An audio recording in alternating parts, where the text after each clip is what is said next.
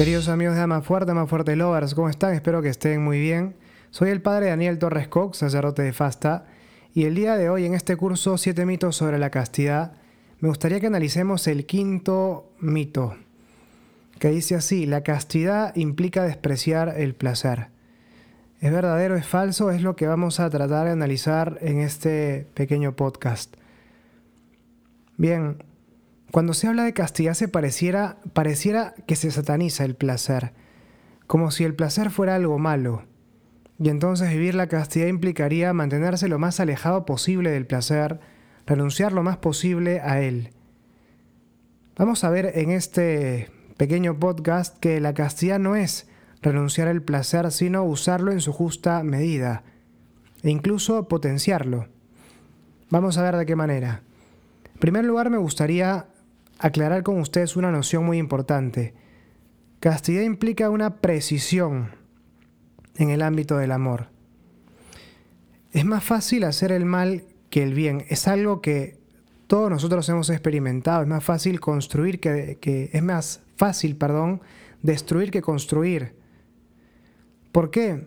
Dirá Aristóteles, porque la acción buena se hace de una única manera la acción mala, en cambio, puede hacerse de muchas maneras. Yo puedo construir un edificio, por ejemplo, hacia arriba. Y es la forma de construirlo en realidad, siguiendo los planos, ¿no? A eso voy en realidad. Tal vez no debía haber dicho hacia arriba, sino más bien siguiendo los planos. Uno construye bien el edificio en la medida que ha ajustado el edificio a los planos. Hay una única forma de construirlo bien. Pero uno puede errar en, el seguimiento de los planos de muchas maneras.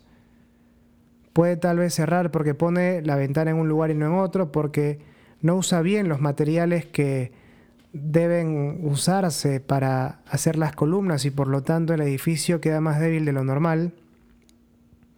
Bueno, el mal puede hacerse de muchas formas, entonces uno puede equivocarse de muchas maneras, pero el bien solo puede hacerse de una única manera, si es que quisiéramos llevar esto al escenario del tiro al blanco, podríamos decir que uno puede errar de muchas formas, porque uno puede en este tiro al blanco errar tal vez acercándose más al centro o alejándose más del centro, o directamente sin dar en ese panel, sino que uno no se tira el dardo o la flecha y se va lejos, pero completamente lejos y en otra cae en otro lugar finalmente. Pero, ¿cuál es la acción precisa, la acción que da en el blanco, en el hecho del tiro al blanco, dar en el medio? Uno da en el blanco de una única manera. Uno puede equivocarse en cambio de muchas maneras. Y eso se aplica también al ámbito de la vida moral, al ámbito de las acciones. Toda virtud y decimos que la castilla es una virtud porque me perfecciona, es un hábito que me perfecciona en el ámbito del amor, toda virtud es un punto medio entre dos extremos, entre dos vicios extremos, uno por exceso y uno por defecto. Es decir, uno puede no dar en el blanco porque se excedió, fue más de la cuenta o porque le faltó.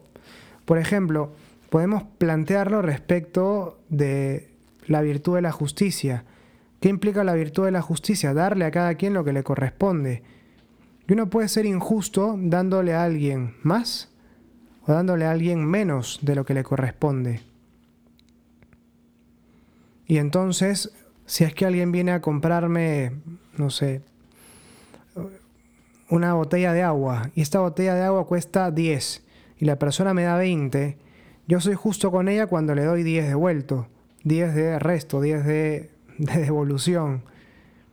En cambio, soy injusta con esa persona, soy injusto con esa persona por defecto cuando en vez de darle 10, que es lo que le corresponde, le doy 5. Me hago el simpático con esa persona, le hablo bien y en la medida que le estoy hablando, esta persona se distrae y le di menos de la cuenta, metió la plata en su bolsillo sin verla y terminé eh, siendo exitoso en mi intento por por defraudar a la persona, por, por pagarle menos. Pero puede ser injusto también, puedo ser injusto también cuando en vez de darle los 10 que le corresponde, le doy 15, porque esta persona tal vez se puso a hablarme de sus problemas, qué sé yo, Me dio pena y le doy 15 en vez de darle 10. Le estoy dando más y también estoy siendo injusto. No le he dado lo que le corresponde a esa persona. De ahí que la justicia implica un punto medio entre dos extremos, dos vicios extremos. Un vicio por exceso, doy 15 en vez de dar 10 y un vicio por defecto, injusticia por defecto, doy 5 en vez de dar 10. Eso pasa también con la castidad. La castidad es un punto medio, una virtud, un punto de equilibrio entre dos vicios extremos. El primero de ellos viene a ser la lujuria, que plantea que el placer es el bien supremo, el bien máximo, y todo debe hacerse buscando siempre el placer en el ámbito de la sexualidad. A mayor placer, mayor bien, siempre. Es el vicio por exceso. Pero también hay un vicio por defecto en el cual yo considero que el placer es algo malo en sí mismo. Es un mal necesario que hay que padecer en orden a la reproducción y la sexualidad se ordena únicamente hacia la reproducción. Es lo que podría asumirse como una suerte de insensibilidad como actitud voluntaria. El placer es algo malo y por lo tanto tengo que evitarlo, no puedo disfrutar de él. Y si acaso no puedo evitar experimentarlo, Mientras menos lo experimente, mejor y siempre tengo que verlo como un mal. Y entonces las relaciones íntimas, por ejemplo, son únicamente para tener hijos y nada más. La virtud de la castidad se ubica en un punto medio entre ambos extremos. Corrige a cada uno de estos vicios tomando a su vez lo que es bueno respecto de cada uno de ellos. Respecto de la lujuria, toma como algo bueno el hecho de que el placer es algo bueno. Es un insumo para el amor y ayuda a la continuidad de, a que el amor de los padres se ve expresado también en los hijos que tengan, a la continuidad de la especie humana. Placer es algo bueno, pero corrige la lujuria en el sentido de que el placer no es el fin último de la sexualidad, sino que el fin de la sexualidad es, es, es el amor. La sexualidad se ordena hacia el amor. Y por otro lado, corrige o toma de la insensibilidad como algo bueno el hecho de que el placer no puede ser el fin último de la sexualidad, pero la corrige, corrige a la insensibilidad como actitud voluntaria, en el sentido de que le dice que el placer sí es algo bueno. Está bien, no puede ser el fin último de la sexualidad, pero es una realidad buena. Mirada desde una perspectiva religiosa, es algo querido por Dios. Dios habría podido hacer que nos reprodujéramos por esporas, pero Él ha querido que nos reproduzcamos mediante una relación sexual que además sea placentera, porque Él ha querido el placer como parte de ese, de ese acto. De ahí que el ser humano en el uso adecuado de ese acto puede disfrutar perfectamente del placer. Y Dios se alegra viendo al ser humano disfrutar disfrutar ordenadamente, obviamente, de un don que Él ha puesto en Él. Dios disfruta, Dios se alegra cuando el ser humano disfruta, en este caso el placer de manera ordenada en el marco de la virtud de la castidad en el matrimonio, en una relación sexual, que se da en esta. Pero vemos entonces que la castidad implica no olvidarse del placer, sino acceder a él en su justa medida. No implica despreciarlo como hace la insensibilidad, extremo por defecto, ni tampoco usar de él de manera irrestricta como hace la lujuria, extremo por exceso. Se ubica en un punto medio. Y eso es lo propio de la castidad. Y como vamos a ver más adelante, no es una, un punto medio cuantitativo, sino cualitativo, que puede cambiar según las distintas circunstancias. Esto en primer lugar. Una segunda cosa que me, que me parece importante eh, aclarar con ustedes o conversar con ustedes es que haciendo uso del placer en su justa medida, digamos en el marco de la castidad, el placer que se experimenta puede ser más intenso incluso. Cuando uso algo de conformidad con su finalidad, esa realidad puede desplegar todo su potencial. Por ejemplo, ¿un Lamborghini sirve para arar el campo? Claramente no puede servir para, para, para, hacerlo. Yo puedo llevarlo al campo y tratar de arar, no sé. Eh, puedo tratar de reemplazar, no sé, caballos con un Lamborghini. Funcionaría tal vez sí, pues no, pero no es el lugar en el cual el Lamborghini puede desplegar todo su potencial. El Lamborghini ha sido hecho para correr no en la arena, no en la tierra, sino en una autopista. En una autopista puede alcanzar, no sé, 250, 300 kilómetros por hora, cosa que es imposible que alcance en medio de la tierra o en la arena. De ahí que esa realidad usada en el ámbito para el cual ha sido hecha, ha sido pensada, puede desplegar con más fuerza todo su potencial. Lo mismo ocurre con el placer. En el marco del amor, es decir, en el marco de la búsqueda auténtica del bien para la otra persona. El placer se vive de una forma distinta, se vive con más intensidad. Pensemos en una relación sexual entre esposos. Los esposos pueden vivir mejor ese momento porque saben que sé que la otra persona no me va a dejar si quedo embarazada la otra persona no va a buscar maximizar su placer a costa mía. Por lo tanto, no me va a hacer, hacer, eh, hacer cosas con las cuales yo no estoy de acuerdo. O no me va a forzar a hacer cosas con las que no me siento cómodo o cómoda. No me voy a sentir usado o usada por la otra persona. No va a cambiar un día de opinión y se va a ir y entonces no, no voy a tener ese miedo tal vez de no volver a ver a la otra persona. No me va a dar un nombre falso para poder tener intimidad conmigo. Me va a querer por quien soy, no por mi cuerpo únicamente. En ese contexto yo puedo entregarme más, y por eso el placer que se experimenta se puede vivir con mucha mayor plenitud, porque se vive en el marco de una complicidad, en el marco de una intimidad, no tengo que decirle a la otra persona qué me gusta y qué no me gusta, porque la otra persona ya me conoce y va, va a buscar que yo me sienta cómodo en este momento. Eso en el marco del amor. Y en el noviazgo podría preguntarse uno, bueno, en el noviazgo también implica usar el placer en su justa medida. Uno se abstendrá así de relaciones sexuales, pero puede hacer uso del placer de cara a un fin unitivo, por ejemplo, un beso un abrazo. Son maneras de expresar ese amor que nos tenemos en el, noviazgo. Y se pone en juego el placer en esos actos. Uno experimenta un cierto placer, no con la intensidad máxima de un placer sexual, pero, o sea, el placer sexual que se experimenta en una relación sexual, pero hay un placer que se siente también en ese abrazo, en ese beso, en ese tomarle la mano a la otra persona. Es un placer que en la medida que se corresponde con el nivel de entrega que tenemos en la relación, es un placer bueno, porque nos ayuda a unirnos más como pareja no llega al punto de las relaciones sexuales y obviamente en ese sentido tratamos de evitar aquellas acciones que se vivan como una preparación para una relación sexual. Pero entonces expresiones de afecto que sí pongan en juego el placer, pero que no sean vividas como esa antesala a una relación sexual, son perfectamente legítimas en una relación de noviazgo.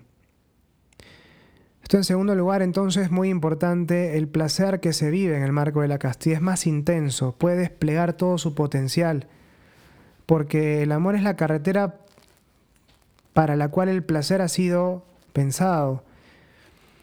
Así como el Lamborghini puede ir en, una autopista a 200, 300, 350, no sé, kilómetros por hora. Igual el placer puede desplegar todo su potencial en el marco del amor. Amor entendido, como decíamos, no como un sentimiento de efusión intensa, sino como la búsqueda del bien y lo mejor para la otra persona. Búsqueda del bien de la otra persona que se traduce o que adquiere la forma de una donación. Y en tercer lugar, terminando ya con este pequeño podcast, recordar esto que dijimos hace unos instantes, que el, que el punto medio propio de la castidad es un punto medio cualitativo, no cuantitativo. Es un punto medio que varía según diversas circunstancias. Por ejemplo, en, la adolescencia es muy difícil eh, controlar el tema de los impulsos que uno experimenta. Es como si la represa se abriera de golpe y toda la fuerza del agua acumulada saliera de una. Entonces lo más probable es que el punto de equilibrio ese punto medio, ese punto de balance en la adolescencia, ese punto de balance que implica la castidad en la adolescencia, estará más tirado tal vez a la insensibilidad, es decir, hay ciertas, es más tal vez lo que no me permito hacer que lo que sí puedo hacer porque es más fácil perder el control. Pero no por una imposición externa, sino porque quiero realmente vivir el amor. Y me doy cuenta de que si es que simplemente me dejo llevar, muy probablemente termine usando a otras personas y haciéndoles daño y haciéndome daño también a mí mismo. Pero una vez que he crecido y, se han asentado un poco las aguas, se han tranquilizado un poco las aguas, puedo permitirme tener ciertos comportamientos que tal vez antes no me permitía hacer. Y por eso el, punto medio de la castidad varía según uno tenga 13 años, que 30 años, que 60 o 70 años. Varía también ese punto medio según las circunstancias. No es lo mismo un beso en un lugar público, por ejemplo en la universidad, en pleno día, que el mismo beso a las 10 de la noche con la casa sola, las luces apagadas, viendo alguna película que tal vez eh, no tengamos mucho, muy, mucho interés de ver. Una película aburrida. No sé, no se me ocurre alguna en este momento. Pero se entiende la diferencia. Puede ser exactamente el mismo beso. Le puse la mano en el mismo lugar, besé a la otra persona exactamente de la misma forma. Pero la circunstancia hace que la valoración cambie. Porque estando en un lugar público al pleno día va a ser más difícil que perdamos el control. En cambio, estando solos, eh, en casa, todas las luces apagadas, sabiendo que no va a venir nadie, viendo además, no sé, Caballeros del Zodíaco, la saga completa de Ares, ya pues este se dan las cosas para que no veamos la película, ¿no? O, la serie completa. También, por ejemplo, otra circunstancia que hace que cambie el punto medio, el punto de equilibrio de la castidad es el deseo que uno puede experimentar en un determinado momento. El deseo sexual varía y hay momentos de mayor intensidad y de menor intensidad. Y en esos momentos de mayor intensidad en los cuales uno está particularmente más sensible, uno está más propenso a hacer cosas que tal vez en el fondo no quiere hacer. Cuando uno se siente fuerte, puede permitirse hacer, eh, ciertas cosas que tal vez no serían tan buena idea en un momento de debilidad. Entonces aquí también el cómo nos sentimos en un determinado momento afecta si es que corresponde hacer ese acto o no. En conclusión, la castidad no es olvidarse del placer, sino usar el placer en su justa medida y esta justa medida es su ordenación al amor, donde el placer puede desplegar toda su potencialidad. Pregunta inicial, castidad es olvidarse del placer, mito falso. Bueno amigos, espero que este podcast les haya gustado. Los invito a entrar a amafuerte.com donde pueden, en una pestaña que se llama castidad, en una categoría castidad, pueden encontrar varios artículos escritos por gente muy capa sobre estos temas. Que Dios los bendiga, Dios mediante nos vemos pronto. Chao.